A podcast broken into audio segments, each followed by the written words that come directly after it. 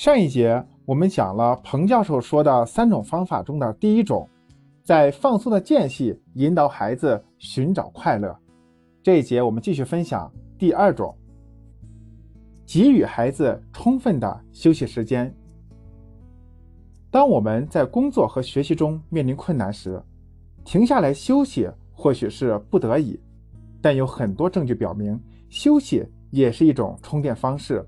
可以帮助我们更加有效地完成更多的工作。什么时候休息最合适呢？每次要休息多久呢？一般来说，成年人每次集中精力九十分钟后就应该休息十五分钟。对于专注力不如成年人的孩子来说，大概每集中四十五分钟后就要休息十五分钟。在休息期间，我们可以让孩子起来活动活动。如伸伸懒腰、打个哈欠、喝点水、到户外呼吸新鲜空气等，通过这些方式放松一下紧绷的神经。很多家长一看到孩子在休息就不满意，甚至指责他们偷懒、学习不认真，导致孩子始终处于一种紧张、恐惧的情绪之中，神经长期处于兴奋状态。还有一些家长给孩子报很多课外班。生怕漏掉能提升孩子能力和成绩的课程，结果孩子的能力和成绩不但没有提高，还出现了厌学情绪。对于孩子来说，学习确实很重要，但休息也同样重要，那就必须有个科学的配比方法。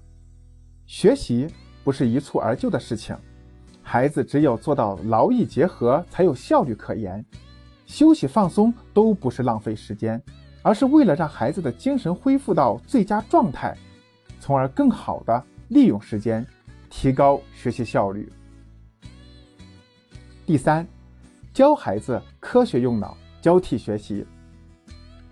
所谓交替学习，就是指孩子在学习过程中，在一段时间内轮番学习不同学科，而不是长时间只抱着一门学科啃。科学研究发现。人的大脑左右分工不同，左脑侧重于逻辑与抽象思维，右脑侧重于形象思维。比如数学、物理等学科，主要使用的是左脑；语文、英语等学科主要使用的是右脑。顺便说一下，上面提到的左右脑的特点，并不代表左脑只负责逻辑与抽象，右脑只负责形象与想象。无论是逻辑与抽象思维，还是形象思维，都需要左右脑共同参与。这是对大脑左右功能研究的最新成果，与以往人们理解的左右脑是不太一样的。孩子长时间学习一门学科，大脑很容易疲劳困倦，心理上也会产生厌倦和抵触情绪。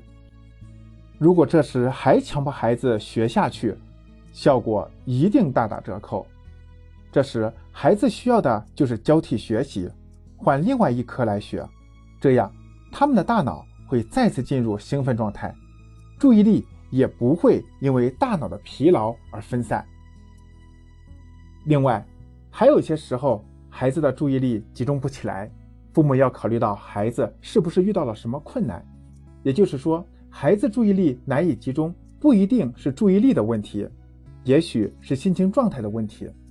比如遇到了生活问题，朋友之间发生了矛盾等等，这时我们就要与孩子耐心沟通，通过交流分析，帮孩子解决这些问题，让孩子能够全身心的投入学习。